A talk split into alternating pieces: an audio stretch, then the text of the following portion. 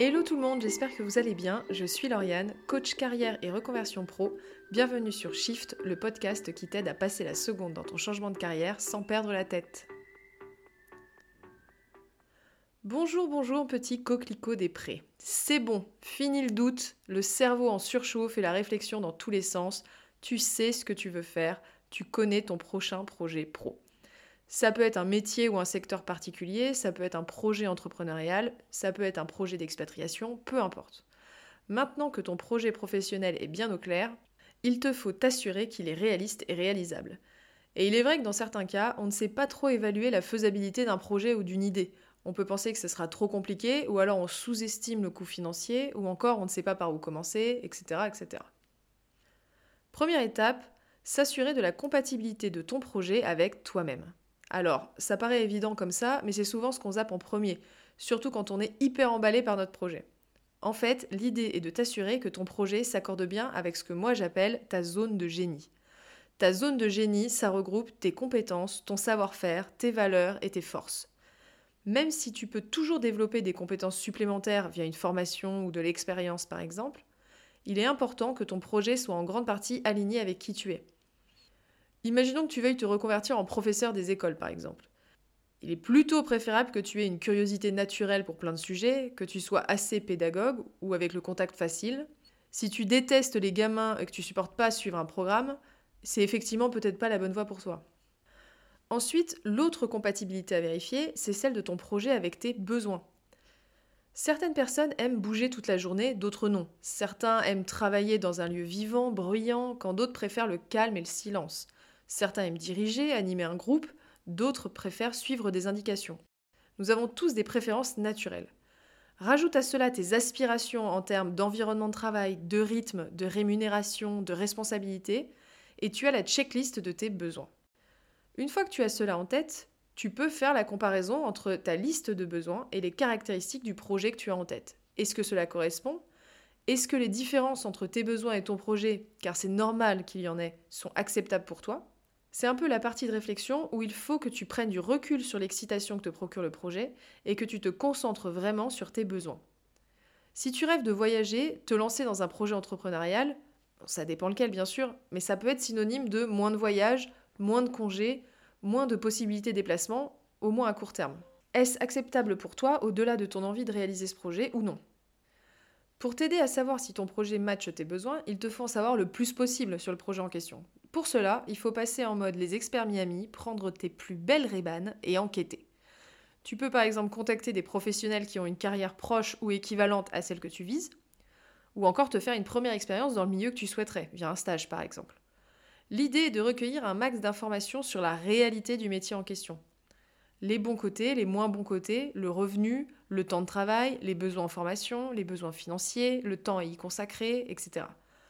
On va pas se mentir, c'est la partie la plus rébarbative de la mise en place de ton projet. Parce que ça te demande de prendre le temps de contacter des gens, de caler des interviews, de rechercher des moyens d'expérimenter un métier ou un milieu.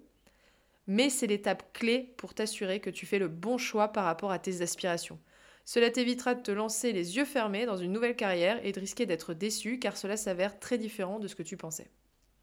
Une fois que tu sais si ton projet correspond à tes besoins et à tes forces, au moins dans les grandes lignes, la troisième étape est de valider tes besoins en compétences.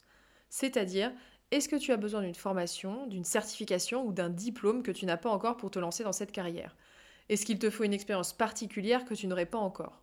En gros, liste les compétences clés que tu n'as pas encore en main à l'heure actuelle et en face de chacune de ces compétences, estime quelle action il faudrait mettre en place pour l'obtenir et combien de temps cela prendrait.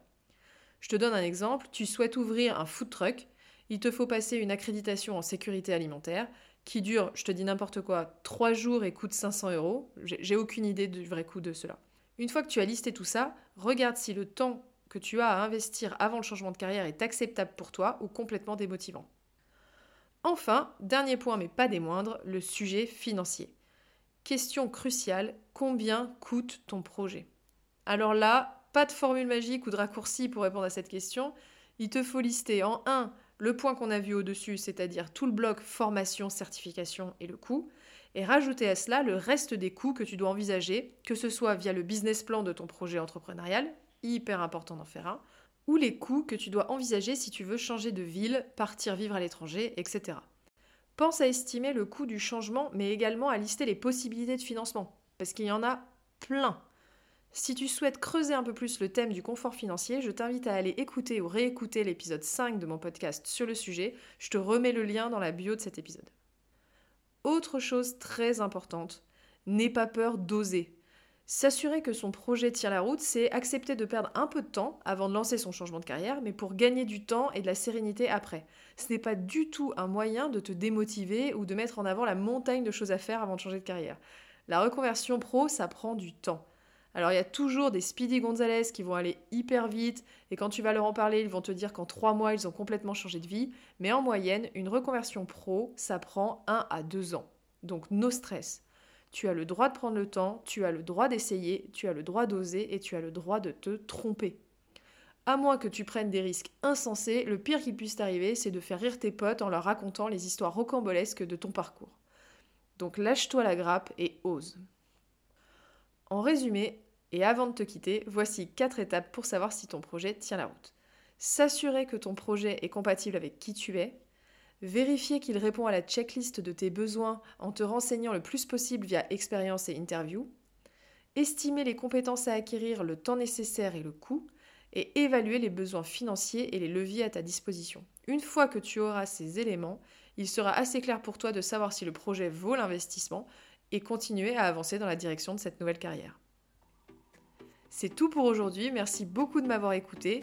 Je te mets les liens utiles dans la bio. Si tu as des questions, n'hésite pas à me contacter en MP sur mon Insta at Lauriane Perrin Coaching ou via mon site internet et on se retrouve la semaine prochaine. Passe une très belle journée